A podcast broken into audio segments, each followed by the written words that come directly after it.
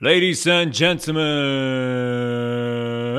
herzlich willkommen zurück zum Health Resolution Podcast und der heutigen Episode Nummer 77, 77, 77, Mind Control.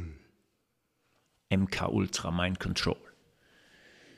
Wie die Massen über Mind Control kontrolliert werden. Das habe ich jetzt gerade improvisiert. Ich habe keinen Untertitel für die Folge aufgeschrieben, aber wir werden uns heute über Mind Control unterhalten, wie unser Hirn programmiert wird, warum das funktioniert, wer unser Hirn fun funktioniert, programmiert und was man mit dieser Programmierung anstellt seit Jahrzehnten. Kurz zum Anschluss an das letzte Health Resolution direkt und dem Kollaps der Silicon Valley Bank. Wer das beobachtet hat, ich habe gesagt, habt mal Augen auf den Geldmarkt. Es ging nahtlos weiter. Die Credit Suisse ist in sehr, sehr großem Problem, eine der größten Schweizer Banken, minus 30 Prozent an einem Tag. Gestern ist die First Republic Bank in den USA quasi kollabiert. Man tut medial jetzt so, als würde man die Banken einfach retten. Ja, oder die Schweizer Zentralbank sagt, ha, klar, wir retten die Credit Suisse. Das Problem ist nur, dass diese Institute, wie wir schon oft genug besprochen haben, niemanden retten können, weil die selber das Geld, ihr imaginäres Spielgeld, nicht haben. Weiter die Augen drauf haben. Wie gesagt, ich habe das Gefühl, wir stehen kurz vor dem Kollaps des kompletten zentralen Bankensystems. Wir haben die Bank of America schon gesehen, JP Morgan schon gesehen, Wells Fargo in den USA schon gesehen. Was die für Kurseinbrüche zu verzeichnen hatten, sobald es an eine Bank eines solchen Kalibers, der Top 5, 6 geht und eine von diesen Banken auch nur im Ansatz kollabieren sollte, was fast schon passiert ist, dann gibt es einen Dominoeffekt. Heidewitzka. Wir haben uns in der letzten Folge über die Funktionsweise unseres Hirns unterhalten. Wir haben darüber gesprochen, dass Nerven vom Hirn wegführen, dass Nerven zum Hirn hinführen ja, wenn ich mich bewegen will, wenn ich Muskeln ansprechen will, dann brauche ich Nerven, die von meinem Hirn zum Muskel gehen und Nachrichten überbringen und dem Muskel sagen, hey, spann dich an. Wenn ich Dinge im Außen wahrnehmen möchte, ich zum Beispiel sehe oder wenn ich mich verbrenne an einer heißen Herdplatte, dann brauche ich Nerven, die von meiner Fingerkuppe hin zu meinem Hirn laufen und meinem Hirn sagen, hey, das ist ein bisschen heiß, solltest du vielleicht nicht anfassen. Die ähm, Art des Nervs entscheidet darüber, in welche Richtung die Information fließt. Wir haben außerdem sehr, sehr wichtig über unser ähm, illusorisches Ich, das Ego gesprochen, dass wir eigentlich von Tag zu Tag weiter aufbauschen und mit jedweden Etiketten versehen.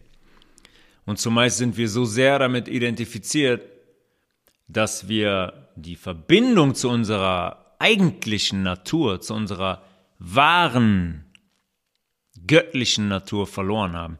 Wir waren gestern joggen ähm,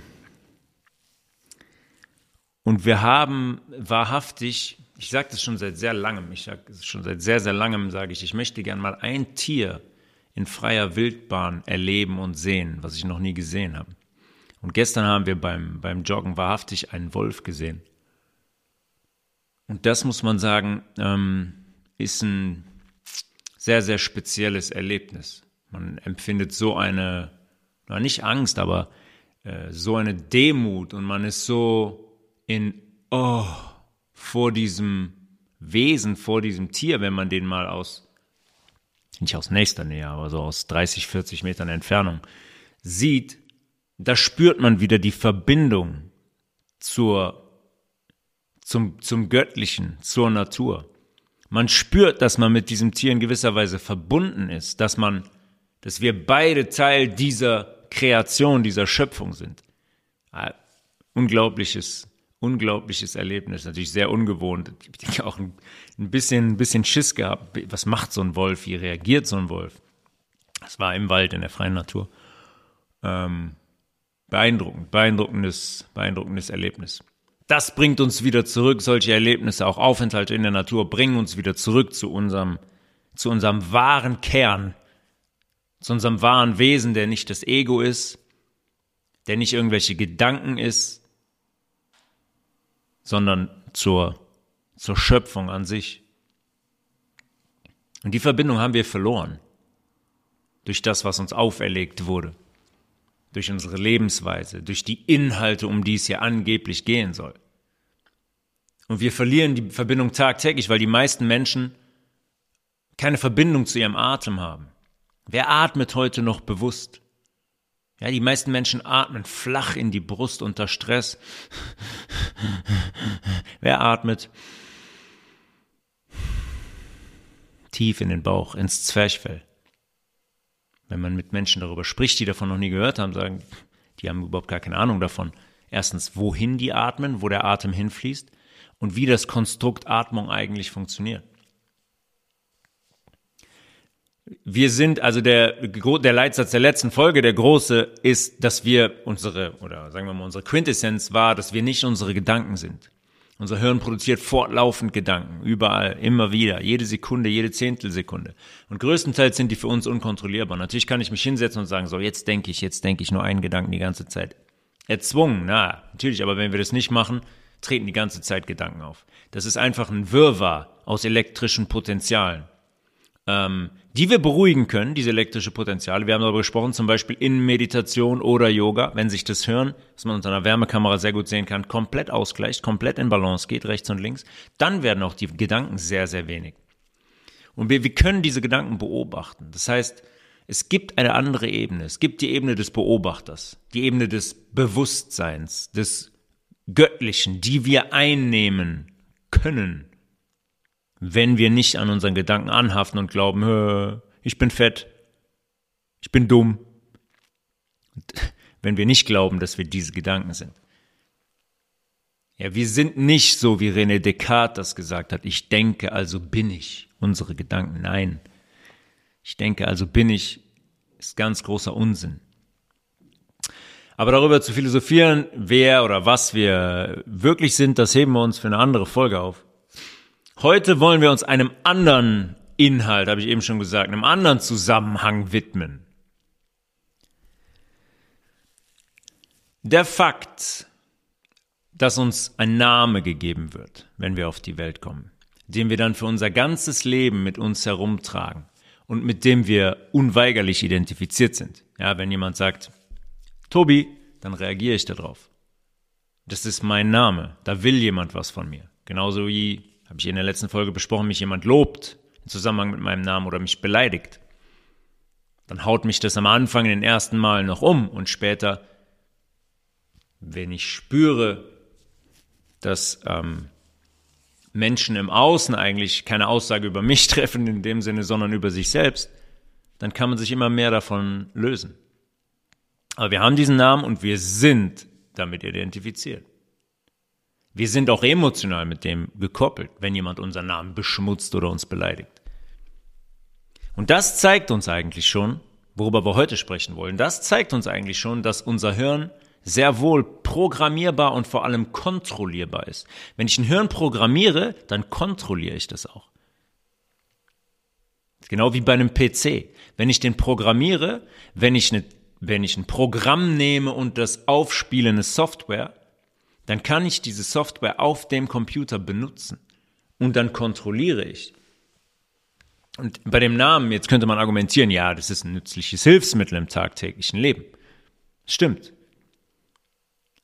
Es gibt allerdings andere Konditionierungen und Programmierungen, fernab vom Namen, die ganz absichtlich so subtil und so unterbewusst ablaufen, dass wir nicht den Hauch einer Ahnung haben, dass uns jemand kontrolliert und überhaupt programmiert hat. Ja, das muss man erstmal realisieren. Hey, ich wurde programmiert.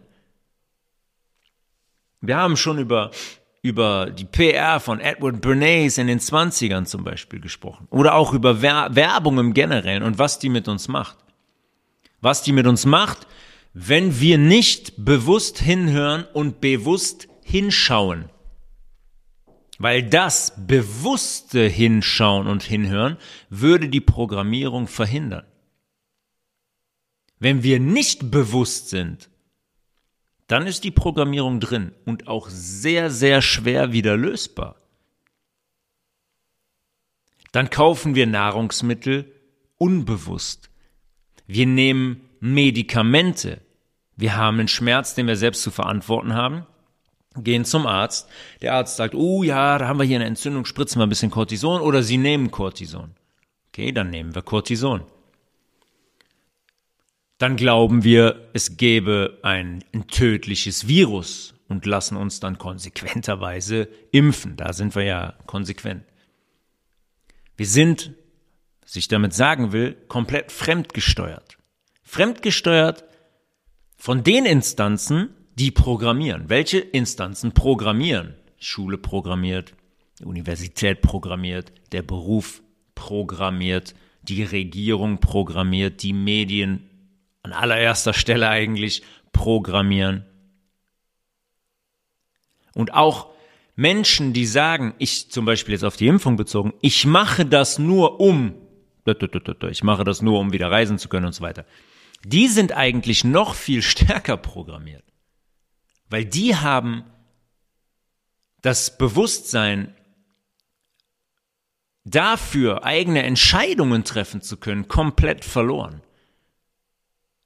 Wenn ich Dinge tue, die ich nicht aus eigener Entscheidung heraus treffe, sondern die ich treffe, weil ich in diesem System wieder reisen können möchte, dann muss ich sagen, ist das fast noch eine intensivere Form der Programmierung als die Menschen, die Angst haben aufgrund der Kommunikation der Medien und dann sagen, oh, ich muss mich impfen, ich muss mich impfen, so viele haben das und man kann sterben und man kann dies und das und Long Covid, jada, jada, jada. Und wenn diese Programmierung dann drin ist, dann beschützen wir die auch meistens.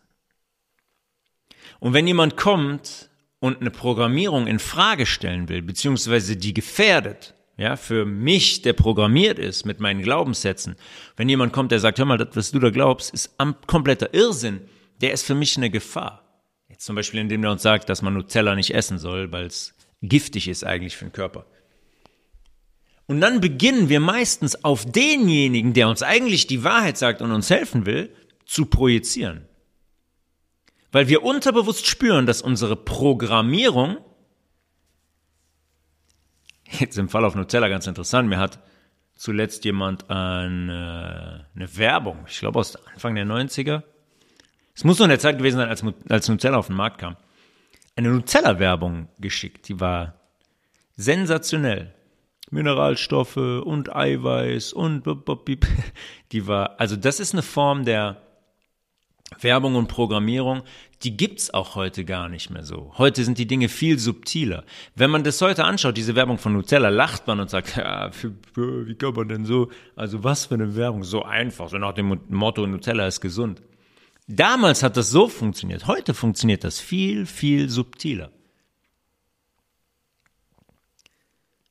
Aber wenn jetzt jemand kommt und unsere Programmierung in, in Gefahr setzt, dann spüren wir unterbewusst, dass die Programmierung und diese gedachte Sicherheit, ja, die ist gekoppelt an die Programmierung, ist eine gedachte Sicherheit. Ich gehe hin und sage, so, jetzt lasse ich mich viermal impfen, bin ich sicher.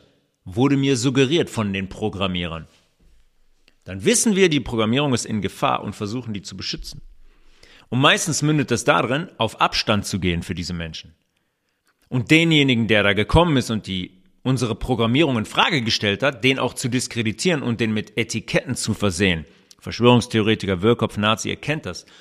Prinzipiell müsste man mit solchen Menschen ganz empathisch Mitleid haben, weil die offensichtlich ganz automatisiert wie Roboter agieren und gefangen sind in dieser Matrix der Programmierung.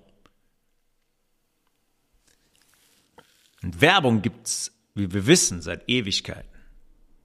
Was uns zeigt, dass die Puppenspieler, die Strippenzieher schon sehr, sehr lange wissen, wie wir generell und vor allem wie unser Hirn funktioniert und wie die das zu ihren Gunsten manipulieren können. Logisch, oder? Wenn ich ein Hirn habe, Und alle, die 99 Prozent, lasse ich so blöd, wie die sind. Schick die in Schulen, in Universitäten, sag denen, ja, unser Hirn, so ganz kompliziert, ganz, ganz viele Nerven, hier, da sind die Augen drin, da ist die Nase drin. Wenn ich denen nie was erzähle, wirklich davon erzähle, wie unser Hirn funktioniert, wenn ich denen nie was erzähle von rechter, linker Gehirnhälfte, dass die in Balance sein müssen, wenn ich denen nie was davon erzähle, wer der Hypothalamus ist, wer die Zirbeldrüse ist, wer die Epiphyse ist, wenn ich denen nie was davon erzähle, was unser, was unser Stammhirn ist und dass man ein Hirn programmieren kann und dass wir von den äußeren Einflüssen programmierbar sind, dann habe ich das Wissen für mich und die 99 Prozent verstehen nichts, verstehen nichts darüber, wie das Hirn funktioniert, verstehen nichts darüber, dass eine Werbung jetzt zum Beispiel einen sehr, sehr negativen Einfluss auf mich hat und haben kann. Und dann kontrolliere ich diese Menschen. Wenn ich jemanden habe, der das Wissen nicht hat, was ich habe, dann kann ich das gerade in diesem Fall perfekt ausspielen und seine Festplatte bespielen, ohne dass der das merkt. Und, und die, die Strippenzieher wissen das seit sehr, sehr langer Zeit. Und die Bemühungen, die sind gemündet in einem Programm wieder mal unserer Freunde der CIA. Das ist offiziell, offiziell sage ich, in Anführungszeichen, weil das gibt's schon viel, viel länger. Was es offiziell seit den 1950er Jahren gibt. Das Programm MK Ultra der CIA. Wir befinden uns im Jahre 1953. Und vorweg ist es ganz offiziell, dass sich 80 Institutionen, Universitäten und Krankenhäuser beteiligt haben, die Folterexperimente in Form von Elektroschocks zum Beispiel, verbalen und sexuellen Missbrauch sowie LSD-Injektionen zu, in Anführungszeichen, Forschungszwecken eingesetzt haben. Und jetzt muss man sich fragen, okay, mit welchem Ziel denn bitte? Es ist ganz, ganz offiziell, on the record, CIA, 80 Institutionen. Mit welchem Ziel machen die das denn bitte? Was wollen die damit? Wie kommen die auf solche Ideen? Was wollen die für ein Ergebnis erzielen? Die wollen, ja, die wollen herausfinden, wie sie die Massen am besten kontrollieren können. Und wenn wir über 80 Institutionen sprechen, sind das offiziell 80 Institutionen. Die entscheidenden Dinge haben alle im Geheimen stattgefunden. Und leider waren die meisten Leidtragenden Kinder und Jugendliche. Weil man logischerweise da noch am wenigsten programmiert ist und da noch am manipulierbarsten ist. Wir steigen in dieses Thema ein mit einem Auszug aus einem Buch, was ich schon öfters erwähnt habe. Transformation America. Ne? Nicht Transformation, sondern Transformation. Ja? In Trance gesetzt. Sagen wir mal Transformation America von Kathy O'Brien. Kathy O'Brien ist eine Frau, die das MK-Ultra-Programm überlebt hat. Das vorweg schaffen ganz, ganz wenige Menschen. Ganz, ganz wenige Menschen, weil man ganz früh in dieses Programm reinkommt, und wenn man nicht mehr gebraucht wird, passiert, wird man nicht einfach da rausgelassen. So, kannst jetzt rausgehen, kannst allen erzählen, was hier passiert. Logischerweise wird dieser Person dann das Leben genommen, wenn sie nicht mehr relevant ist. 1988 ist ähm, Kathy selber mit Hilfe eines ähm, ehemaligen Geheimdienstprofis da ausgebrochen. Mark Phillips. Sie ist nicht bewusst ausgebrochen. Mark Phillips hat gesagt, ich rette diese Frau. Ähm, und in diesem Buch schildert sie im Detail, mit welchen Maßnahmen sie selber gefügig gemacht und programmiert wurde und wie sie von der amerikanischen Regierung politisch eingesetzt wurde und was für ein perfides System uns seit Jahrzehnten regiert. Wer das Buch noch nicht hat oder noch nicht gelesen hat, ein absolutes Must-Read. Alternativlos. Transformation America von Cathy O'Brien. Und jetzt habe ich auch noch nicht gemacht. Aus, ich werde einen Auszug verlesen aus diesem Buch. Cathy O'Brien trifft auf Hillary Clinton. Ich lese es auf Englisch vor und werde es auf Deutsch ein bisschen übersetzen, auf jeden Fall sinngemäß am Ende. Ähm, ich glaube, so ist es am einfachsten. Und ich fange einfach, ich steige einfach hier ein. Hillary was fully clothed and stretched out on the bed, sleeping when Hall's wife and I arrived. Hillary lag da auf dem Bett, ne, komplett entspannt. Und dann ähm, ist Cathy O'Brien da angekommen. Sie hat Händler, Cathy O'Brien, ne, Leute, die dafür beauftragt sind, sie von A nach B zu bringen. Ähm, Halls Wife ist einer davon. Zitat, Hillary, I brought you something you'll really enjoy. Hey Hillary, ich habe dir was mitgebracht, das wirst du richtig lieben. Kind of an unexpected surprise. Sowas wie eine ähm, unerwartete Überraschung. Bill, Bill Clinton, ordered her out of the meeting and I took her to my bedroom and made an interesting discovery. Der Bill Clinton hat gesagt, komm, raus mit der aus dem Meeting. Also hat Halls Wife die mitgenommen ins Schlafzimmer und hat eine ganz interessante Entdeckung gemacht. She's literally a two-faced bitch. Ähm, ich habe vergessen zu sagen, dass wenn ihr Kinder in der Nähe habt oder sonstiges, mh, hm, bitte sorgt, bitte sorgt dafür, dass die das jetzt nicht hören. Das wäre sehr, sehr hilfreich. She's literally a two-faced bitch. Ja, sie ist eine eine Schlampe mit zwei Gesichtern. Dieses Two-Faced ist eine Referenz darauf, was man in diesem Programm und in körperlichen Vergewaltigungen mit der Vagina von Cathy O'Brien gemacht hat. In Anführungszeichen, hm, Fragezeichen, Hillary opened her eyes and sleepily, sleepily roused herself. Ja, Hillary hat, als sie das gesagt hat, mit dem Two-Faced Bitch, Hillary hellhörig geworden, ist quasi aufgewacht und hat sich aufgesetzt im Bett. Show me, sagt Hillary. Zeig's mir. Hall's wife ordered me to take my clothes off while Hillary watched. Ja, da wurde Cathy O'Brien gesagt, so zieh dich mal aus. Is she clean? fragt Hillary Clinton. Ist die sauber? Meaning disease free, ja, frei von irgendwelchen Krankheiten. Of course, she's birds. Ja, sagt Hall's Wife. Natürlich, die ist von Bird. Bird ist einer der großen Händler. Uh, she responded, continuing the conversation as though I were not there. Ja, die haben, die, die Hall's Wife spricht mit Hillary Clinton und tun so, als wäre Cassie O'Brien nicht da. Reden aber die ganze Zeit über Cassie O'Brien. Plus, I heard Houston say something about her being a presidential model. Whatever the hell that's supposed to mean. Sagt Hall's Wife zu Hillary. Hey, ich habe außerdem gehört, wie Houston gesagt hat, dass die ein ähm, Presidential Model ist, ein Model des Präsidenten, was immer das auch heißen mag. It means she's clean, Hillary said matter of factly as she stood up. Ja, dann hat Hillary gesagt, hat es beantwortet für die, das heißt, sie ist sauber. Hillary Clinton weiß Bescheid über die Sprache, wie man spricht, was was bedeutet. I was not capable of giving thought to such things back then, but I am aware in retrospect that all presidential model slaves I knew seemed to have an immunity to social diseases. Ja, sie sagt, ähm, ich konnte, damals konnte ich das nicht begreifen, aber jetzt weiß ich, dass alle Presidential Models, alle Models des Präsidenten hm, und alle Sklaven, die sie kannte, eine Immunität gegenüber äh, sozialen Krankheiten hatten. It was a well-known fact in the circles I was sexually passed around and that government-level mind control sex slaves were clean to the degree that none of my abusers took precautions, such as wearing condoms. Ja, die sagt, und, und, die, und die wussten davon, von dieser Sauberkeit, weil sie weiß, dass in allen sexuellen Vergewaltigungen niemals Kondome benutzt wurden. Hall's wife patted the bed and instructed me to display the mutilation. Ja, die, die Frau von Hall hat das Bett bereitet und hat Kathy gesagt, instruiert, ihre Verstümmelung, vaginale Verstümmelung zu präsentieren.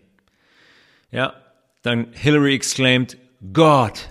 Ja, Hillary ruft aus, Gott, and immediately began performing oral sex on me und hat sofort angefangen, oralen Sex mit mir zu betreiben.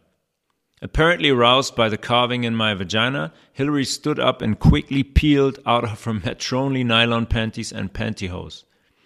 Ja, offensichtlich sehr erregt von dem Zustand ihrer Vagina ist Hillary sofort aufgestanden und hat ihre Kleider ausgezogen ähm, und hat sich bereit gemacht quasi.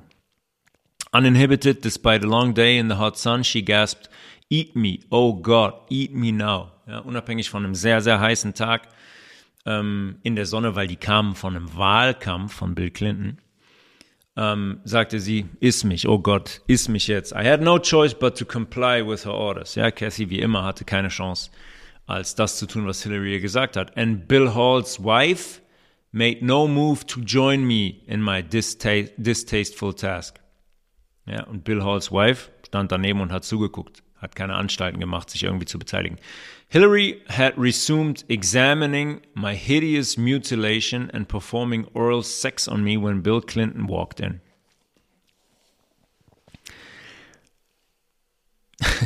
ja, es ist nicht, ist natürlich nicht zum Lachen. Es ist einfach nur, wenn man dieses Buch liest, es ist so absurd, was man, was man da für Dinge liest, was die eigentliche Wahrheit hinter den ganzen Dingen ist, ähm, die, die uns auf einer Mattscheibe präsentiert wurde. Ähm, Bill Clinton ist reingekommen und Hillary hatte die ganze Zeit halt weiter ihren, ähm, ihren Körper, ihre Verstümmelung inspiziert. Dann ist äh, Bill Clinton reingekommen. Hillary lifted, lifted her head to ask, how did it go? Ja, dann hat sie ihren Kopf hochgenommen und hat Bill Clinton gefragt, ey, wie ist gelaufen? Clinton appeared totally unaffected by what he walked into, ja? Der Clinton war so, als wären die beiden gar nicht da, Catherine Bryan und, und, ähm, und Hillary Clinton, als wäre das ganz normal. Der hat ihm gar keine Aufmerksamkeit geschenkt. Tossed his jacket on a chair and said, ja, hat seine Jacke auf den Stuhl geworfen und hat gesagt, it's official, I'm exhausted, I'm going to bed. Es ist offiziell, ich bin platt, ich gehe ins Bett. I put my clothes on as ordered and Hall's wife drove me back drove me back down to the mansion where Houston was waiting for me. Ja, dann war es vorbei. Dann wurde Cassie gesagt, du kannst dich wieder anziehen. Und dann hat Halls Wife, die Händlerin, sie wieder, ähm, sie wieder weggefahren. Wie gerade schon gesagt, das Ganze, dieser Encounter zwischen ähm, Cathy O'Brien und äh, Hillary Clinton, äh, ich glaube, das ist auch der einzige, den sie beschreibt. Ich glaube, das war die einzige ähm, sexuelle Begegnung von Cathy äh, O'Brien und Hillary Clinton.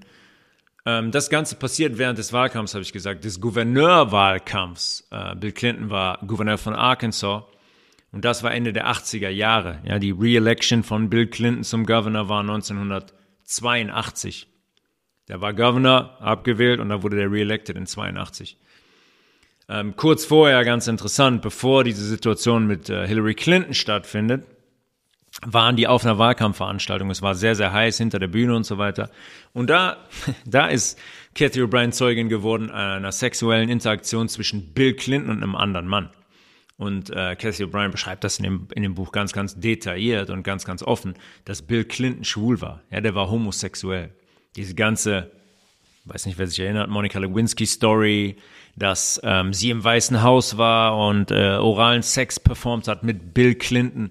Die ist natürlich komplett installiert gewesen, um Bill Clinton des Amtes zu entheben. Das war die Story, die uns präsentiert wurde. Hey, der hat da im Weißen Haus mit Monica Lewinsky äh, rumgemacht. Das geht ja überhaupt gar nicht. Wir müssen den des Amtes, der muss zurücktreten, der Kollege. Es wird natürlich auch direkt genutzt, um so darzustellen, sowas ist hier gar nicht geduldet im Weißen Haus. Ja, nein, auf gar keinen Fall. Ähm, Daneben stehen dann die ganzen Geschichten von Cathy O'Brien aus diesem Buch, was mit ihr passiert ist, was an mit anderen äh, Mädchen passiert ist, was im Hau Weißen Haus passiert ist, wer sich da alles beteiligt hat. Aber nein, natürlich nicht. Deswegen Monica Lewinsky, Bill Clinton, Bill Clinton des Amtes enthoben. Und Cathy, Cathy O'Brien äh, berichtet auch ganz, ganz offen darüber, dass das in diesen Kreisen sehr, sehr verbreitet ist, ja, Homosexualität. Ich meine, ja, das sind alles Satanisten und das ist auch eine Möglichkeit, ähm, die göttliche Idee von Mann und Frau und von der Fortpflanzung ähm, zu torpedieren, ad absurdum zu führen, indem ich selber homosexuell bin. Ja, Beispiel Barack Obama, weiß ich nicht, wer das weiß, wer sich damit schon beschäftigt hat. Barack Obama ist ebenfalls homosexuell und seine angebliche Frau Michelle Obama ist definitiv ein Mann mit dem Namen Michael Obama. Zurück zum MK Ultra Programm jetzt. Cathy O'Brien ist in diesem MK Ultra Programm. Ähm, und diese angewandten Programmierungstechniken, die Cathy ganz im Detail beschreibt, sind absolut furchtbar. Sind absolut furchtbar. Beim Lesen bekommt man, ich habe Beklemmungen bekommen, ich musste dieses Buch des Öfteren zuklappen und weg und weglegen. Das ist ganz, ganz schwierig teilweise auszuhalten, was sie da beschreibt. Wenn wir gewisse Dinge erleben, wie zum Beispiel, wir verlieren unsere Mutter im Supermarkt und denken, unsere Mutter hat uns jetzt verlassen. Bei mir war das ganz oft so, da hatte ich immer Angst vor. In diesen hohen Gängen, man hat nichts gesehen, auf einmal war Mama weg, man hat keinen Augenkontakt mehr gehabt, man hat sie nicht mehr gesehen und dann war Holland in Not. Das ist definitiv ein Horrorszenario, ja, für ein vierjähriges Kind zum Beispiel. Ähm, bei mir war es zumeist so, hat sich eine riesen Angst breit gemacht. Und unser Hirn hat Mechanismen, Erfahrungen, ja solche Erfahrungen nennen wir die Traumata, solche Erfahrungen von uns abzuspalten, die unzugänglich für uns zu machen, um uns im ersten Moment körperlich zu schützen. Im ersten Moment. Wir täten allerdings sehr, sehr gut daran, ab und zu mal zu graben nach unseren Traumata. Beziehungsweise, eigentlich ist es immer so, dass wir im tagtäglichen Leben an Stellen geführt werden, wo wir auf diese Traumata aufmerksam gemacht werden. Immer wieder kommen wir in Situationen, die wir eigentlich lösen müssen, wo uns das Leben zeigt, hey, schau mal, hier gibt's eine Stelle, die ist unbewusst bei dir. Hier gibt's irgendwas, was in der Vergangenheit war, was dich heute noch ähm, regiert und steuert, emotional. Das solltest du dir vielleicht mal angucken. Ja, ein großes Dilemma, weil das ganz, ganz wenige von uns nur machen und dazu bereit sind, das zu tun. So bleibt's immer bei diesem verdrängten Unterbewussten. Und das, wie wir jetzt gleich sehen werden, wird zu einem großen Problem.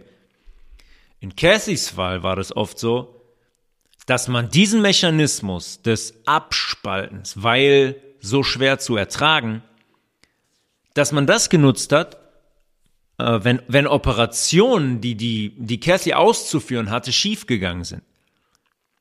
Ja, da musste man das, was sie gesehen und gehört hatte, weil das natürlich sehr, sehr delikate Details sind, auf allerhöchstem Level, musste man von ihr abspalten.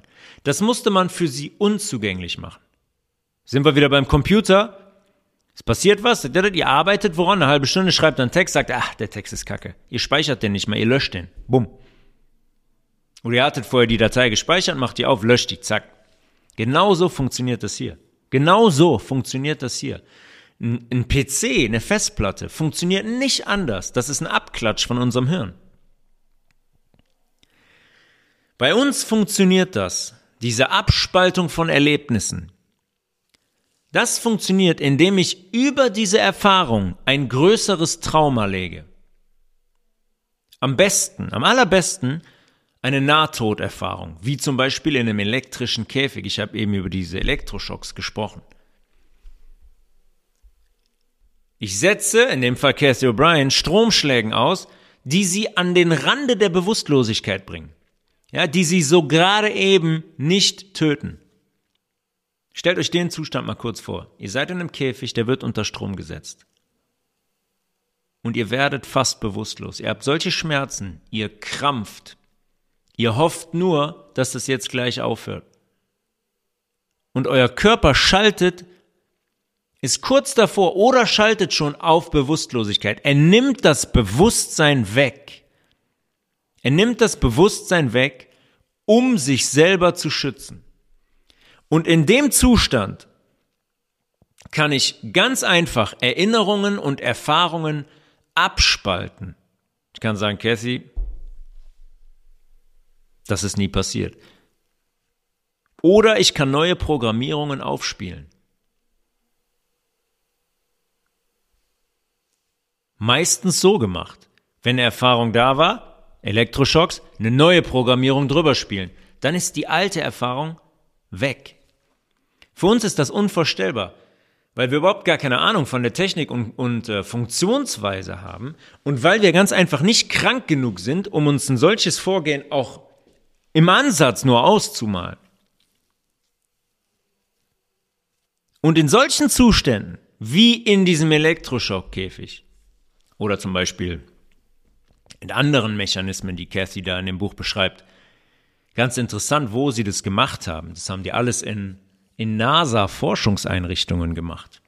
Ja, wir wissen ja, Was die NASA nicht macht. Die NASA baut keine Raketen und fliegt nicht ins All, weil es das nicht gibt. Jetzt wissen wir, wofür es die NASA-Forschungseinrichtungen unter anderem gab. In solchen Zuständen des fast Todseins, des Unbewusstseins, Bewusstsein verloren, in den Zuständen haben die MK-Ultra-Kinder mit Filmen programmiert. Mit Filmen. Wirklichen Filmen, die wir kennen, die wir alle gesehen haben. Und sehr oft, sehr, sehr oft hat der Zauberer von Oz als Programmierungshilfe gedient dabei. Und die Konsequenz, beziehungsweise die Folge davon ist folgende.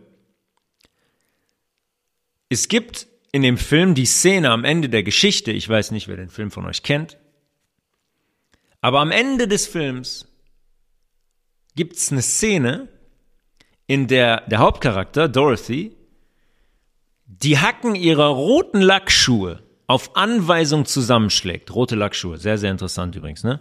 Die Bedeutung von roten Lackschuhen. Wir haben über John Podesta und die Red Shoe Party und so weiter gesprochen. Wir kennen die roten Lackschuhe von ähm, christlichen Geistlichen, namentlich der Papst und des Vatikans und so weiter. Auf Anweisung schlägt die die roten Lackschuhe zusammen und ist dann wieder zu Hause bei sich im Bett und wacht dort auf.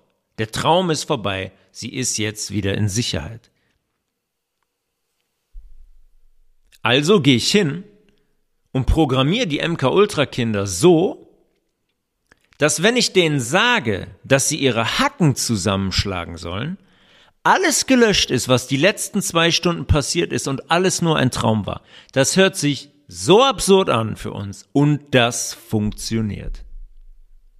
Ich habe die in dem Käfig, ich setze die unter solche Elektroschocks, dass sie fast stirbt und dann programmiere ich die. Und wenn dann jemand hinkommt und sagt, hey, Cassie, schlag mal deine Hacken zusammen. Tak, tak. Dann kommt die ins Auto, wird weggefahren und dann ist die Programmierung gelöscht.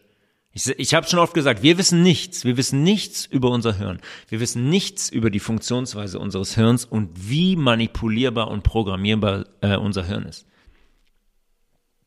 Ja, die haben jahrzehntelang haben die daran geforscht am Hirn, wie das funktioniert, wie es programmierbar ist und in welchem Zustand ich am besten programmieren kann. Ja, wissen wir alle. Thema Corona. Was hat man gemacht? Angst gestreut. Angst, Angst, Angst. Jeden Tag medial. Was kann ich dann? Ich kann Menschen programmieren in diesem Zustand. Darauf, dass sie sich zweimal impfen lassen, plus Auffrischungsimpfung, plus noch eine Auffrischungsimpfung. So funktioniert unser Hirn unter Einfluss von Angst, wenn ich es programmieren will. Der programmierte Mensch, jetzt, wir haben jetzt den Mensch, der ist programmiert mit der Zauber von Ost. Schlag deine Hacken zusammen. Klack, klack. Ich habe den programmierten Mensch, der ist eine Sache. Die andere Sache ist, dass ich logischerweise auch Menschen brauche, die diese Programmierung steuern und darauf zugreifen können. Ich habe ein super Programm auf dem PC, aber keine Ahnung, wie das funktioniert. Was ist ich? InDesign. Kann ich aufmachen, aber ich habe keine Ahnung, ich kann kein Bild bearbeiten, ich habe gar keinen Plan. Ich brauche Menschen, die die Programmierung steuern können. Die quasi genau wissen, welche Szenen sie aus der Zauberer von Oz bedienen müssen und wie sie die Worte zu benutzen haben, damit die Programmierung, die ihr aufgespielt wurde, der Cassie, dann auch greift. Das muss ganz, ganz gezielt passieren. Heißt, was heißt das im Umkehrschluss? Die Leute in den obersten politischen Leveln dieser Zeit, bei Cathy war es, sie hat angefangen in den 70ern mit Gerald Ford, Präsident, Herbert Walker Bush, Bill Clinton, Dick Cheney und so weiter, die wurden darauf geschult. Ja, die wussten darüber Bescheid. Logisch, ne? wenn ich diese Kinder als politische Hilfsmittel benutzen will, muss ich das Kind steuern können. Es gibt ein weiteres Beispiel, kommen wir zu einem weiteren Auszug. Herbert Walker Bush, der Vater von George Bush Jr. Mit Cathys Tochter. Cathys Tochter war ebenfalls in diesem Programm. Herbert Walker Bush, schon oft darüber gesprochen, war ein sehr zentraler Player in der Umsetzung der New World Order Agenda. CIA-Direktor gewesen, Vizepräsident von Ronald Reagan in den 80ern gewesen, da eigentlich schon Präsident. Beschreibt Cathy O'Brien in dem Buch auch sehr, sehr gut, weil die da sehr oft zugegen war. Ähm, der hat im Hintergrund alles geregelt. Plus selber Präsident nach Reagan. Plus sein Sohn, wie wir alle wissen, war ein paar Jahre später selber im Amt des Präsidenten. George Bush Jr. ist selber ein MK-Ultra-Kind. Kommen wir zu dem Auszug Bush und die Programmierung. Das ist eine andere Programmierung als der Zauberer von Oz. Der benutzt hier eine Kindersendung. Mr. Rogers Neighborhood. Weiß ich nicht, ob das jemand kennt von euch. Könnt ihr mal bei YouTube eingehen. Mr. Rogers Neighborhood. Sehr, sehr interessantes Logo. Die drei Rs von Mr. R, Roger R, Neighborhood R. Alle so diagonal. Sieht aus wie drei Sechsen, könnte man meinen. Mr. Rogers Neighborhood ähm, das ist eine Sendung, eine Kindersendung in den 70ern, absolute Top-Kindersendung, alle Kinder geguckt, die ist gemacht für Programmierung in jeglicher Art. Und solche Sendungen landen logischerweise nicht zufällig in den 70ern auf den amerikanischen Mattscheiben. Ja, wir wissen alle, was sie mit der Operation Mockingbird medial gemacht haben. Und wir wissen, dass die CIA die Mattscheiben kontrolliert. Oder kontrolliert hat. Und bei so einer Kindersendung programmiere ich nicht nur MK Ultra Kinder, ich programmiere natürlich auch die Massen.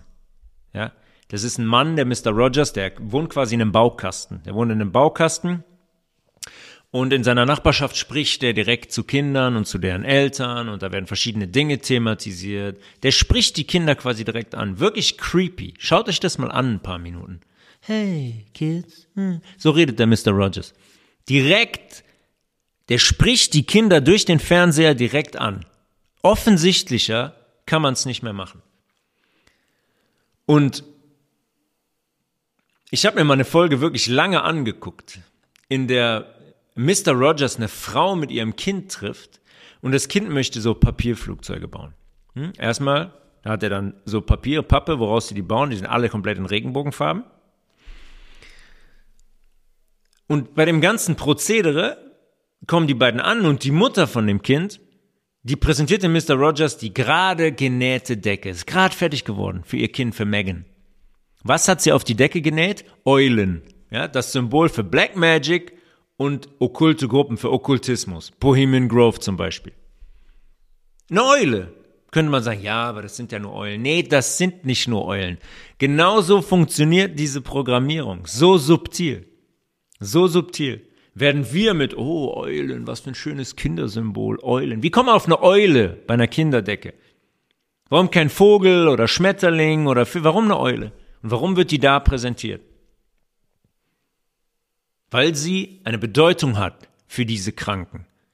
Und weil sie dieses ihre Symbole immer streuen wollten und in dem Fall auf Kinder projizieren, in Kinder reinprogrammieren, damit die eine Eule ganz normal finden und nicht verstehen, was die Eule eigentlich für ein Symbolismus für die ist. Und in der Folge, in der Folge, der, in der Folge der Folge, in dieser Episode, wird es noch absurder, da entwickelt sich so ein kleines, wie so ein Puppenspiel und die Mutter von Megan wird zu Cousin Mary Owl, Owl, Eule, und verkleidet sich auch noch als, als Eule. Sensationell. Kommen wir kurz zu dem Auszug. Herbert Walker Bush spricht zur Tochter von Kathy O'Brien in als Charakter quasi, als Mr. Rogers. Come here, little one. I want to ask you something. Do you watch Mr. Rogers' Neighborhood? Hey, Kleine, komm mal her. Ich muss mir was fragen. Schaust du Mr. Rogers Nachbarschaft, die Sendung? Yes, sir. Kelly responded. Ne? Sagt Kelly, ja, tu ich. Bush told Kelly, Bush sagt zu Kelly, Well, I'm kind of like Mr. Rogers when he makes his puppets move and talk. Ja, ich bin so wie Mr. Rogers, wenn der seine Puppen spielt, wenn der die reden lässt. Like your daddy. Houston, der Händler, ist ihr Daddy. Like your daddy does with Elmer. Elmer ist so ein Dummy von, von Houston, so ein Trottel. Der will hier nur unterstreichen, ich bin jemand, der kontrolliert, der die Puppen tanzen lässt, so wie Houston Elmer tanzen lässt. Only I'm like Mr. Rogers because I have lots of puppets. Nur, dass ich wie Mr. Rogers bin, weil ich habe ganz schön viele Puppen. Only mine are people. Nur sind meine keine Puppen, sondern echte Menschen. I have even a king, just like Mr. Rogers. Ja. Ich habe sogar einen König, so wie Mr. Rogers. In der Sendung hat Mr. Rogers, gibt's auch einen König. Ähm, Herbert Walker Bush bezieht sich hier auf den König Saudi-Arabiens, König Fahd zu, zu der damaligen Zeit. I pull the strings, ja, ich ziehe die Seile, ich lasse die Puppen tanzen. And I talk through them, ja, und ich spreche durch sie, durch die Puppen. They say my words and we create all kinds of exciting adventures. Sie sagen meine Worte, ich spreche durch sie und wir erschaffen alle Arten von ganz spannenden Abenteuern. Right now I'm building a neighborhood. Jetzt gerade erschaffe ich eine Nachbarschaft. Die Nachbarschaft, damit meint er the New World Order. The stage is set and I have hold of everyone's strings. Ja, die Bühne ist bereitet und ich halte die uh, Strings, die Schnüre von allen in der Hand. Er ist der zentrale Punkt. Er ist der Puppenspieler. I need you to help me. Together we can pull your mother's strings. Jetzt spielt es die Tochter gegen die Mutter aus. Ich brauche deine Hilfe. Zusammen können wir die Schnüre deiner Mutter spielen. Zusammen können wir deine Mutter tanzen lassen. She's in my neighborhood. Sie ist in meiner Nachbarschaft. Ja, Ihre, er signalisiert ähm, der kleinen Kelly, deine Mutter ist in meiner Nachbarschaft, in der New World Order Nachbarschaft. That means you're in my neighborhood too. Das heißt, du bist auch in meiner Nachbarschaft. Wie in dem Mr. Rogers Neighborhood, da kommt immer die Mutter mit dem Kind. Und jetzt sagt er dem Kind, hey, pass mal auf, deine Mutter ist in meiner Nachbarschaft. Das heißt, du bist auch in meiner Nachbarschaft. Okay, alles klar? Der Bush setzt hier äh, die Sendung in Relation zur realen Welt, seiner New World Order und seiner Position vor allem als Puppenspieler im Aufbau dieser neuen Neighborhood der Nachbarschaft, der New World Order. Der bedient die Schnüre, an denen die Puppen tanzen und der sagt Kelly, dass die gemeinsam an den Schnüren ihrer Mutter ziehen können. Ja, die Tochter soll die Mutter manipulieren. Weil ihre Mutter sich ebenfalls in seiner Neighborhood befindet also unter seiner Kontrolle ist. Das ist schon, wenn es nicht so eklig wäre, müsste man sagen, es ist genial. Was das MK-Ultra-Programm angeht, haben Eltern über Jahre hinweg ihre Kinder in dieses Programm verkauft. Wieder unvorstellbar für uns. Ja, mit Kathy war es genauso. Ihr Vater hat sie in dieses Programm verkauft. Die Leute wurden dafür richtig gut bezahlt. Und oftmals sind das MK-Ultra-Familien. Das heißt, die Eltern waren selber verbandelt mit der CIA, waren selber in MK-Ultra-Programm irgendwie involviert oder in anderen Strukturen dahinter. Die hatten auf jeden Fall direkten Zugang. Und die Anzahl der Kinder, die am Ende in diesem Programm gelandet sind, können wir nur mutmaßen. Aber gemäß den Beschreibungen von Cathy O'Brien sind das viele. Sehr, sehr viele. Und man muss einmal fragen, okay, viele von denen von High Level, ja, diese Presidential Models wie Cathy O'Brien, die haben auf der höchsten politischen Ebene Nachrichten überbracht, ja, zum Beispiel von Herbert Walker Bush oder Ronald Reagan zum mexikanischen Präsident und haben da Drogendeals ausgehandelt haben NAFT, diesen NAFTA-Deal mitstrukturiert, Nachrichten überbracht, damit die ganzen Drogen von Mexiko problemlos in die USA kommen konnten. Der NAFTA-Deal hat Donald Trump immer von gesprochen. Er hat ganz, ganz oft hat er diesen NAFTA-Deal in die Öffentlichkeit gebracht. Sagt er, das ist der absolut schlimmste Wirtschaftsdeal, den die USA je gemacht haben. Der hat sichergestellt, dass die ganzen Grenzen geöffnet wurden. Jetzt könnte man sagen, hey, wie liberal, toll, zwischen Kanada, Mexiko, USA, so alle hm, von oben nach unten. Einzig und allein aus einem Grund, um die Drogen ganz entspannt von A nach B bringen zu können. Wo werden diese Kinder also noch eingesetzt? Für mich zum Beispiel ist ganz klar, dass Amokläufe an den Schulen in den USA, wie sie in den letzten zehn Jahren sehr häufig vorgekommen sind, dass das alles MK-Ultra-Kinder sein müssen. Weil diese Amokläufe dazu dienen, den Menschen am Ende das Second Amendment zu nehmen. Jetzt sagt das Second Amendment, jeder kann eine Knarre zu Hause haben. Und das kommt aus der Gründerzeit von diesen unglaublich intelligenten Menschen, George Washington, Thomas Jefferson und so weiter, die den Menschen dieses Second Amendment gegeben haben, um sich am Ende gegen die Tyrannen, vor denen sie sich ja auch schützen wollten, indem sie die USA gegründet haben, aber darüber gesprochen, Jesuiten und so weiter, um sich vor denen schützen zu können, um sich vor staatlicher Willkür schützen zu können. Nicht nur, die Amerikaner sind so verrückt, jeder darf eine Knarre haben. Nee, das hatte einen Sinn. Und diese Amokläufe wurden dazu benutzt, um es da, dahin zu bringen, dieses Second Amendment wegzunehmen und den Leuten die Waffe zu nehmen. Weil was heißt das, wenn die Leute keine Waffe mehr haben? Beziehungsweise was heißt, was heißt das, wenn 320 Millionen im Land leben und sagen wir mal 180 Millionen davon haben eine Waffe zu Hause? Was heißt das, wenn ich am Ende eine New World Order durchziehen will? Hm? Könnte eine Gefahr werden.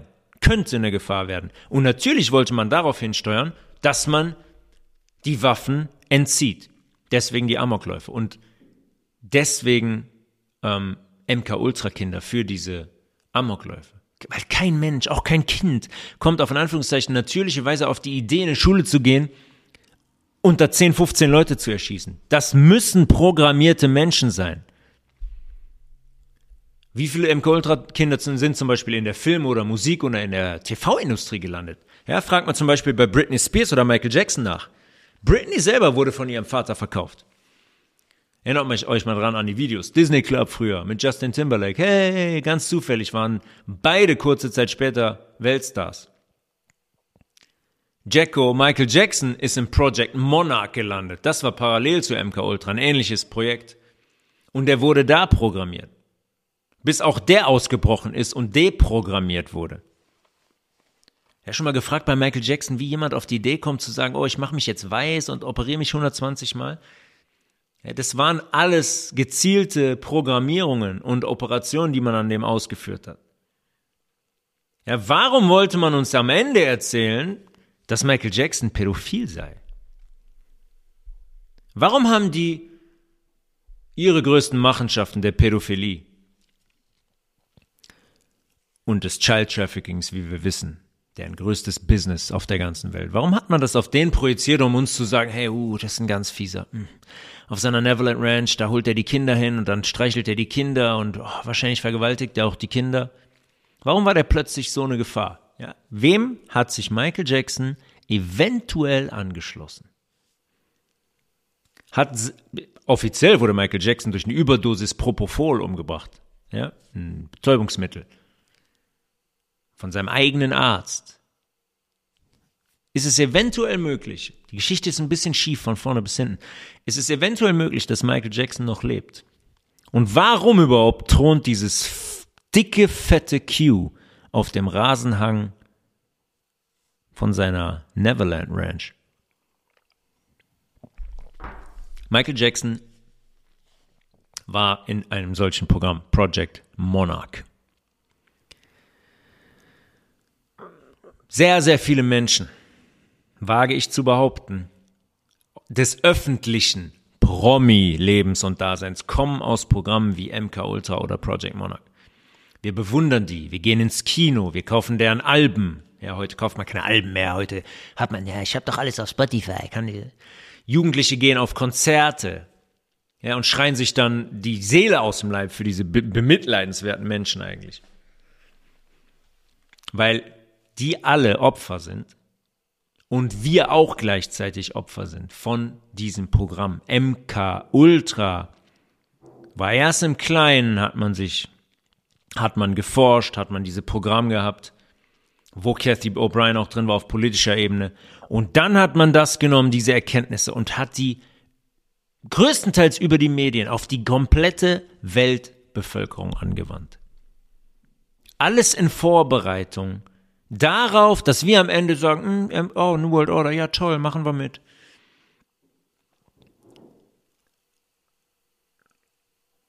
Hm.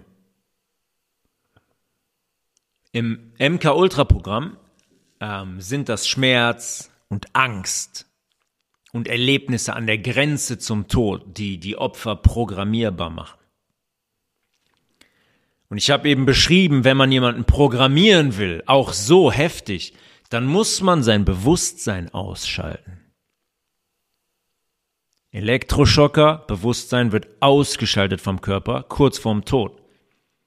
Unser Bewusstsein sitzt im Stammhirn. Verlängerung unseres Spinalkanals oben in den Kopf.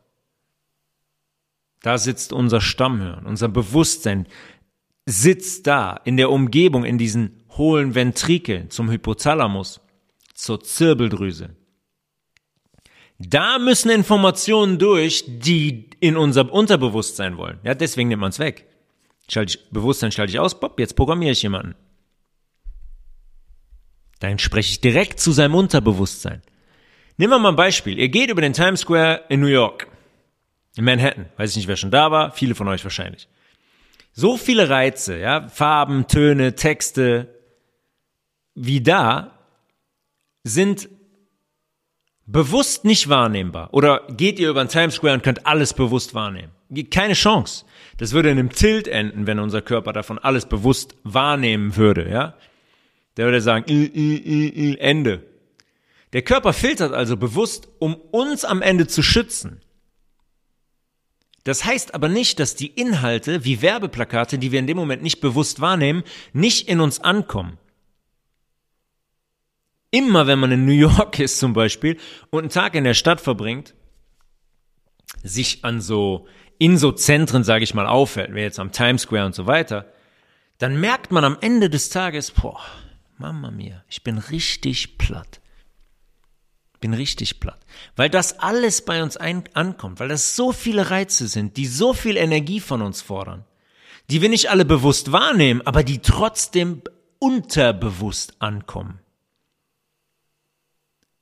Dadurch, dass unser Körper filtert, entscheidet der, oder auch wir, indem wir entscheiden, wo wir bewusst draufschauen, worauf wir unsere Aufmerksamkeit, unser Bewusstsein richten, was wir bewusst wahrnehmen.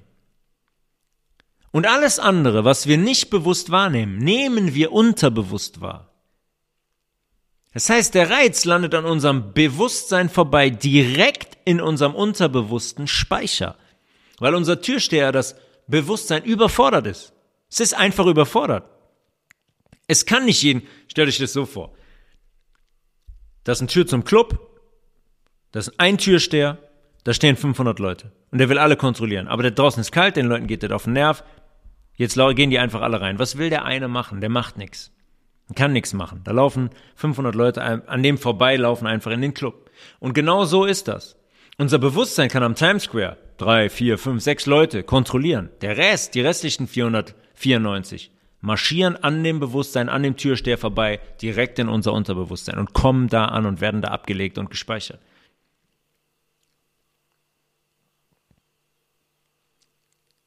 Unser Bewusstsein muss selektieren. Und wenn unser Bewusstsein selektieren muss, aufgrund von Überforderung, kann ich Botschaften, Symbole, Farben, Nachrichten an unserem Bewusstsein vorbei direkt in unser Verlies, in den Kerker, ins Unterbewusste bringen. Und das ist genau das Gleiche, was man mit den MK-Ultra-Opfern gemacht hat. Da natürlich um einiges direkter und brutaler, aber die Funktionsweise dahinter ist genau gleich. Bewusstsein ausschalten, Unterbewusstsein programmieren. Ja, schaut euch mal, wenn ihr Instagram habt, macht Instagram auf. Genau das gleiche. Reizüberflutung. Die Leute, die scrollen da durch die Stories von 500 Leuten in zwei Minuten, die schauen sich die Posts an, so viel Inhalte, Farben, d, d, d, alles weiter, wisch, wisch, wisch, wisch.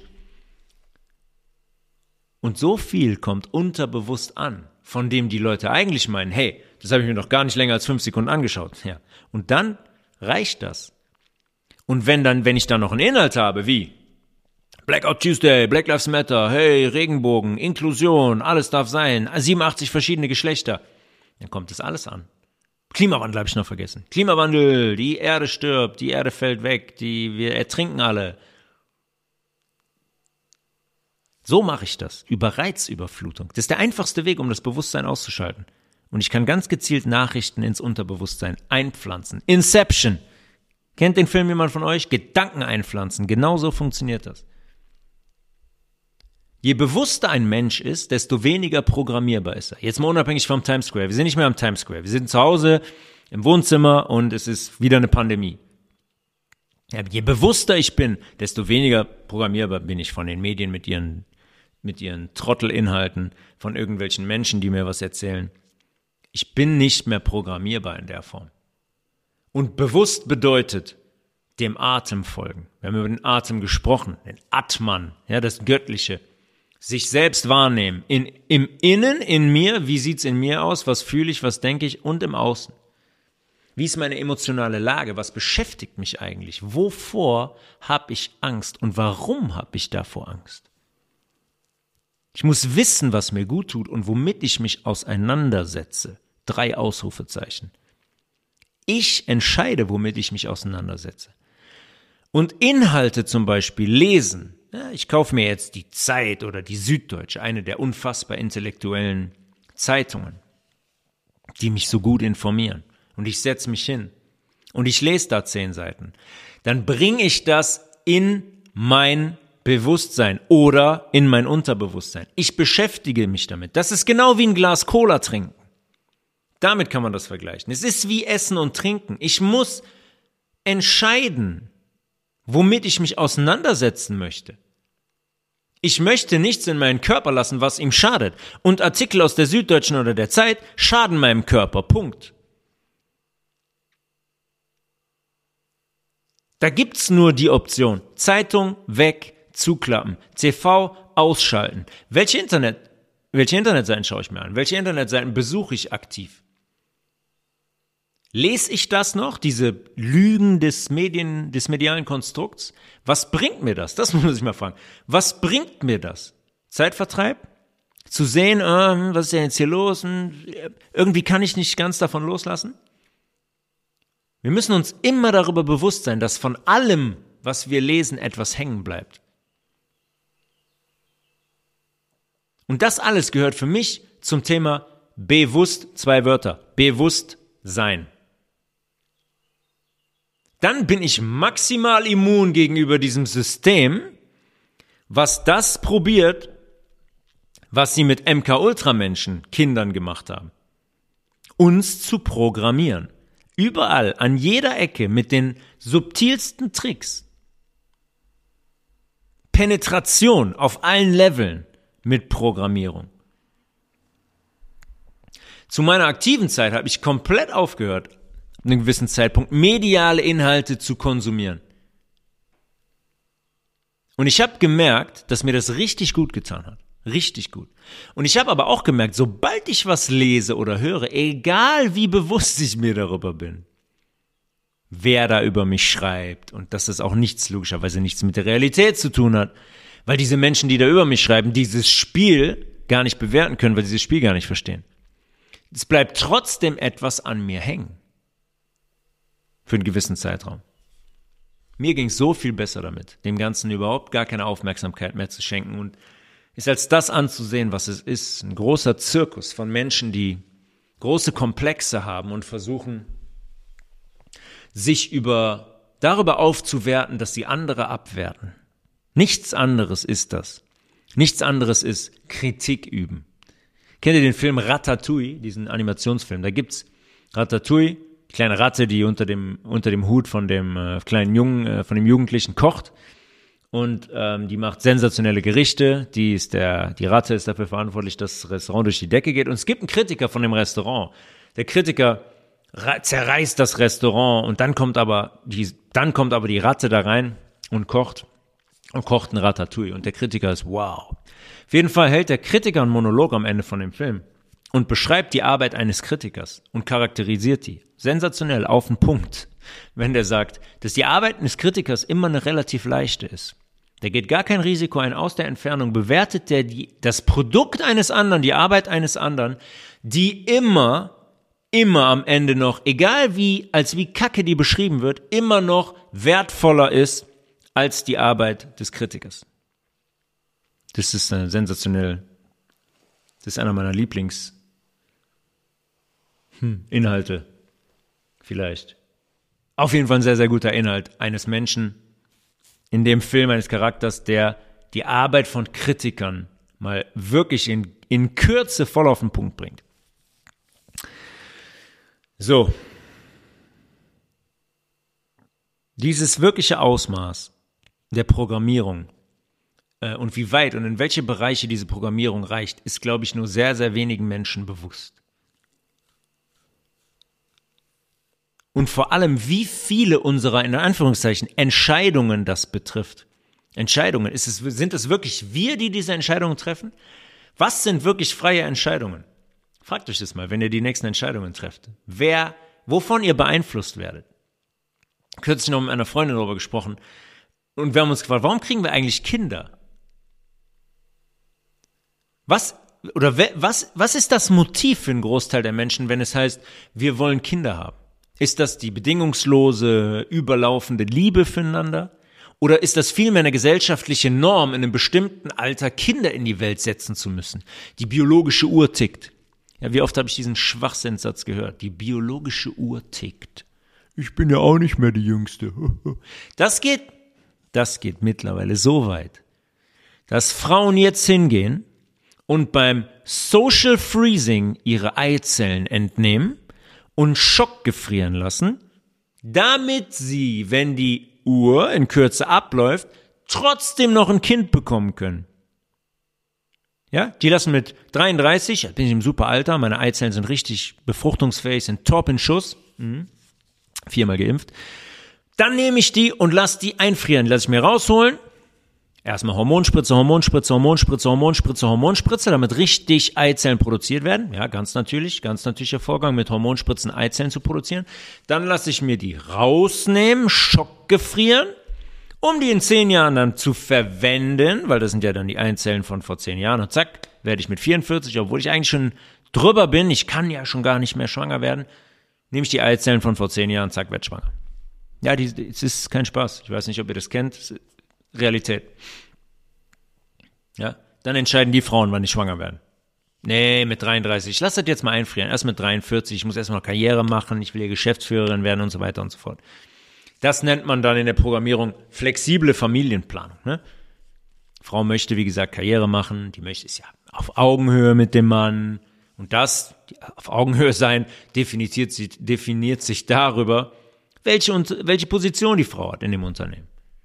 Die klassische, in Anführungszeichen, Hausfrau, die taucht ja in der Hitlist gar nicht mehr auf. Und ein Kind per natürliche Geburt auf die Welt zu bringen, das zu stillen, das großzuziehen, ist passé, brauchen wir nicht mehr. Kaiserschnitt, so schnell wie möglich körperlich wieder so aussehen, als hätte es nie eine Geburt gegeben. Ja, nach drei, drei Wochen spätestens wieder in den Job, weil sonst ist auch der Posten weg. Ne? Kommt die nächste Uschi und sagt, danke, die ist schwanger, nehme ich mir jetzt. Oma und Opa kümmern sich um das Kind. Ansonsten eine Privatnanny oder mit drei Monaten ab in die Kita. Das ist eine erfolgreiche Frau. Ja, das, am besten veranstaltet dazu noch ein Abendessen am Weltfrauentag und befindet sich mindestens, mindestens in einer Organisation, die sich für die Rechte der Frau einsetzt. Alles das, was ich jetzt gerade ein bisschen satirisch karikiert habe, alles das sind Programmierungen. Alles. Das sind alles Programmierungen, die auf allen Kanälen in den letzten Jahren extremst gepusht wurden. Extremst. Man hat versucht, die Frau zu nehmen und raus aus der rechten Gehirnhälfte, wo sich Frauen auf natürliche Art und Weise befinden, ja, in die emotionale, intuitive Gehirnhälfte. Die hat man versucht rauszuprügeln aus der rechten in die linke, in die materialistische, in die männliche, in die rationale, in die machtbesessene. Da hat man die Frau hingeprügelt. Weil die Programmierung soll der Frau am Ende die Gefahr nehmen, weil eigentlich, eigentlich ist die Frau an sich, wenn die Frauen, an alle Frauen da draußen, ihr seid eine Gefahr für dieses System, wenn ihr euch eurer Macht bewusst werdet. Die ist eine brutale Gefahr für das bestehende System. Mit der Fähigkeit zur Intuition und zur Empathie sind Frauen von Natur aus hm, also besser, besser da, also natürlicher da, auf natürlichere Art und Weise. Und das ganze Projekt hat man mit Bravour gemeistert. Ja, plötzlich müssen jetzt in der Geschäftsleitung mindestens 1,5 Menschen weiblich sein, ansonsten diskriminiert das Unternehmen Frauen und setzt sich nicht dafür ein, was doch jede Frau am Ende will, Erfolg und Geld. Ja. Die meisten Frauen haben keine Ahnung von ihrer eigentlichen Power und Macht. Wie wir alle nicht, aber bei Frauen ist es nochmal noch speziell. Ich glaube, die in Anführungszeichen, Vergewaltigung, der, die mit den Frauen stattgefunden hat in den letzten Jahrzehnten, war sehr, sehr, sehr, sehr gezielt. Sehr, sehr, sehr, sehr gezielt. Ja, das sind, ihr seid Menschen, die einen anderen Menschen neun Monate lang in euch tragen, neun Monate lang. Ihr zieht den dort groß. Ihr bringt den auf die Welt durch eine sehr, sehr, sagen wir mal, kleine Schleuse, enge Schleuse, unter sehr, sehr unangenehmen Umständen. Und euch wird eingeredet, dass ihr nichts seid, wenn nicht mindestens 45 Prozent des Unternehmens Frauen sind.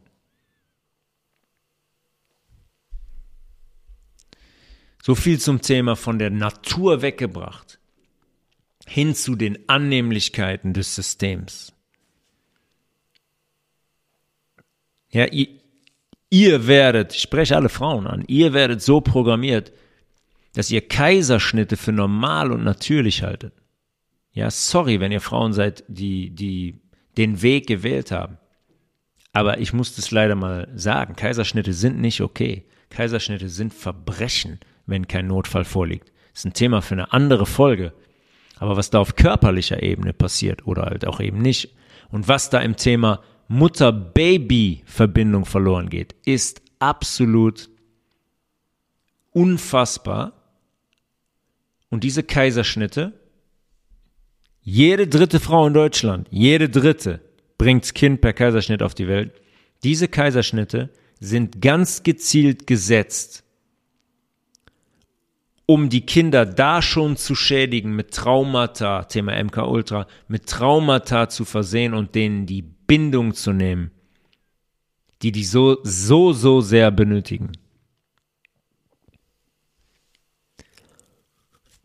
Das Bild der Frau ist ein sehr, sehr passendes Beispiel, wie die uns programmieren und konditionieren. Ja, so lange, bis das mindestens jede zweite Frau nachplappert und nicht mehr fragt, was sich nicht mehr fragt, was sie da eigentlich erzählt bzw. denkt. Ja, es ist für mich so absurd. Man sagt, ja, ich hätte gern mein Kind am 10.11. Da ist eine Schwangerschaft über neun Monate, die die Natur festlegt. Die Natur, Gott legt fest, wann dein Kind auf die Welt kommt. Das hat niemand zu entscheiden. Oh, ist aber besser, danach bin ich wieder schneller in Form und das tut ja auch so weh. The fuck? Das ist der göttliche, natürliche Weg. Wer dazu nicht bereit ist, lasst es. Werdet nicht schwanger, bekommt keine Kinder. Wir haben live und in Farbe miterlebt, wie dieses MK Ultra Ding funktioniert. Ja, die Pandemie, die war das Paradebeispiel dafür, was es braucht, um, um Menschen Gedanken einzupflanzen die die Menschen dann auf Teufel komm raus bis aufs Letzte verteidigen. Ja, was es benötigt, um Menschen dazu zu bringen, die absurdesten und unschlüssigsten, unlogischsten Dinge zu tun. Ja, was es benötigt, unser Bewusstsein auszuschalten. Gefahr zeichnen, Virus, nicht existent, aber Virus hier, Gefahr, tagtäglich über Wochen und Monate kommunizieren die gleichen Gedanken und Glaubenssätze immer wiederholen, jeden Tag, immer wieder, immer wieder, R-Wert, immer wieder, äh, neue Zahlen und, und Vorsicht, Aha-Regeln und Abstand und, und schwupps ist das Bewusstsein der meisten Menschen ausgeschaltet, wenn ich nicht bewusst bin, wenn ich das nicht trainiere. Und dann kann ich alles in deren Unterbewusstsein einspielen, ganz einfach. Ja, bei Menschen, die bewusst leben, funktioniert das nicht, die das trainieren. Die nehmen Inhalte bewusst wahr, die prüfen Inhalte, die verfügen selbst oder beschaffen sich Wissen. Deren Bewusstsein bleibt eingeschaltet. Das schalte ich nicht aus. Die sind immun gegenüber der Programmierung. Das ist die einzige Immunität, die es gibt. Immunität gegenüber, gegenüber deren kranker Programmierung. Und das haben wir live erlebt. Weswegen sich dann relativ schnell zwei Lager gebildet haben. Die Intelligenten und die Verschwörungstheoretiker. Haha. Übrigens, Verschwörungstheoretiker ist auch ein, Zeit, äh, auch ein Ausdruck, der aus ähm, der MK-Ultra-Gründungszeit stammt, der CIA. Haben die selber eingeführt. Und beim Corona-Thema war die Programmierung ganz schnell aufgespielt. Und wenn die einmal drauf ist, die Programmierung, dann rufen die Menschen die Programmierung immer und immer wieder ab. Ja? Und wenn man zu denen sagt, Hä, aber schau mal, das ist doch dann kommt sofort eine Antwort aus den Medien, aus der Programmierung. Ja, aber irgendwas muss es doch geben. Sollen die alle lügen? Aber in der ARD habe ich. Das ist das große Problem. wenn einmal programmiert, muss die Programmierung auch wieder aufgelöst werden. Ja, ich habe das eben besprochen. Sich zu konfrontieren wäre das. Traumata zu konfrontieren. Das ist Programmierungen auflösen. Sich Dinge wieder bewusst machen, die aus dem Verlies rauszuholen und sich die bewusst im Bewusstsein anzuschauen. Cathy O'Brien in dem Programm wurde von einem Profi deprogrammiert. Sonst wäre das gar nicht möglich gewesen, dass die sich an irgendetwas erinnert. Das ist alles im Verlies gelandet. Deswegen, wegen dieser Deprogrammierung, konnte die Inhalte wieder abrufen und auch dieses Buch schreiben. Ja, die sind nämlich, das ist nämlich auch das Interessante. Ich kann jemanden programmieren, Bewusstsein ausschalten, unterbewusst programmieren. Aber diese, diese Dinge, diese Erlebnisse sind nie weg. Die sind nur gut versteckt in unserem Gehirn und jemand hat die Kabel durchgeschnitten. Ich kann den Zugang aber widerlegen. In unserem Alltag kann, können das verschiedenste Dinge sein, weswegen Menschen dann auf einmal doch hinschauen, warum die sich Programmierungen auf einmal doch bewusst machen, warum die den Schleier doch hochheben. Und das ist sehr, sehr schwer zu kategorisieren. Ähm, meistens ist es das eigene Leid bei Menschen. Das führt oft dazu, dass sie etwas bewusst anschauen und etwas verändern. Ja, wie zum Beispiel jetzt mit der Impfung. Haben sich impfen lassen, haben gemerkt, ja, die Impfung ist wirklich ein Problem.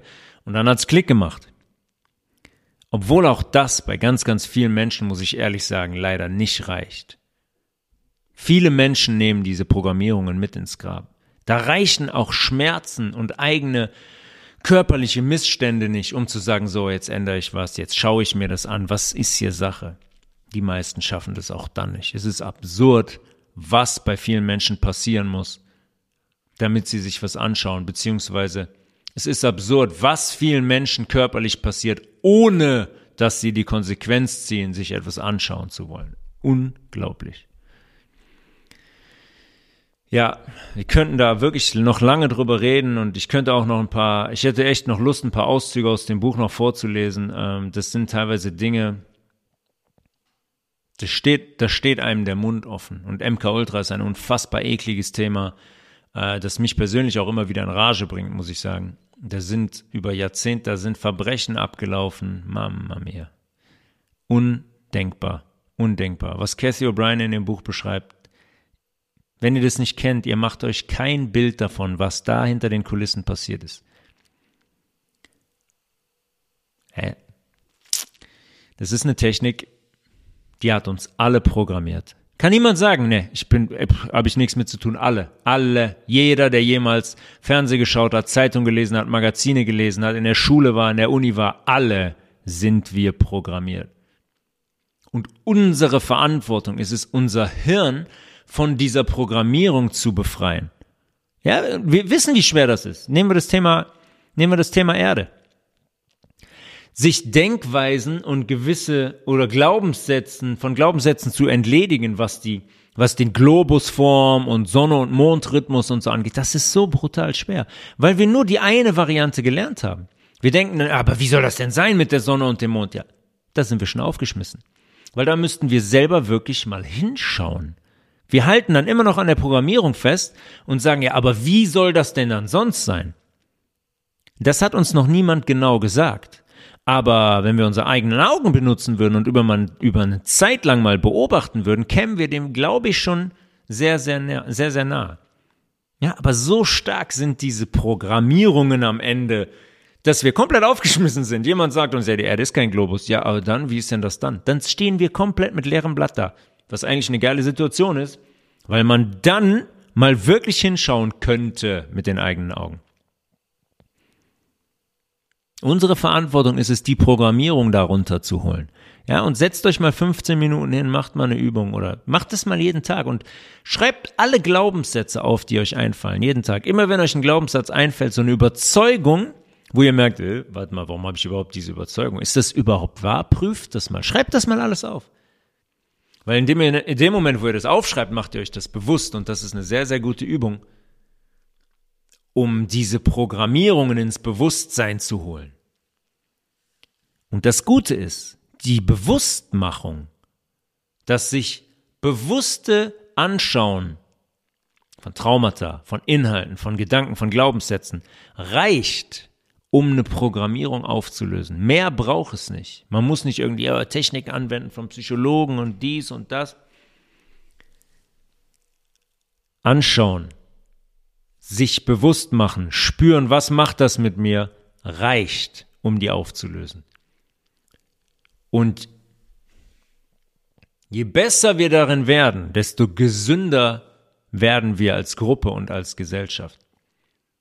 Je weniger von deren Programmierungen in unseren Hirnen aufgespielt sind, desto klarer und bewusster sind wir. Und desto unmanipulierbarer, untäuschbarer sind wir. Tobias.levels at healthresolution.de für Nachfragen, Fragen zu Zusammenarbeiten, Anregungen, Kritik. Bin ich ähm, sehr, sehr froh, wenn ihr da mit mir kommuniziert und mir Feedback gebt. Ich habe gesehen, einige Menschen haben abgestimmt auf Spotify und ähm, finde ich sehr, finde ich sehr, sehr gut. Sind dieser negativen Bewertung äh, der Programmierten entgegengetreten. Und vielleicht kommen wir ja dahin, dass ich, dass wir irgendwann in Kürze 2,5 Sterne schaffen. Das wäre ja ein Meilenstein. Nein, Spaß. Am Ende freut es mich, wenn ihr äh, den Podcast hört und da euch und euch da bedienen könnt, Dinge von euch für euch mitnehmen könnt, ihr euch Wissen aneignen könnt von Dingen, die ihr vielleicht noch nicht gehört habt.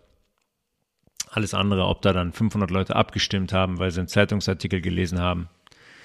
Ähm, damals, als äh, ich mich relativ klar zum Ukraine-Russland-Krieg geäußert habe. Das ist wurscht. Ich sehe, wie der Podcast gewachsen ist über die letzten Monate und ähm, da bin ich auch sehr, sehr, sehr, sehr stolz drauf. Wir haben mit sehr, sehr wenigen Hörern angefangen und jetzt ist es so, ähm, ja, dass wir innerhalb von Tagen schon schon ähm, ganz, ganz große Hörerzahlen haben. Ich glaube, jetzt in den letzten Tagen waren es über vier, fünf Tage 3500, 4000 Streams. Und wenn ich mir das vorstelle, ohne Werbung, ohne alles, das einfach nur gestartet und jetzt sind da 4000 Streams innerhalb von fünf, sechs Tagen, dann ist es schon, ist es sehr, sehr, sehr, sehr schön und ich freue mich immer, Feedback zu lesen und eure Geschichten zu hören, die ich vielleicht bei euch in Gang setzen konnte. Deswegen immer gerne E-Mails tobias.levels at healthresolution.de. Ich wünsche euch ein wunderschönes, sonniges Wochenende und wir hören uns in den nächsten Tagen zu einer weiteren, wahrscheinlich Health Resolution Direktfolge. Also, One Love and I'm out.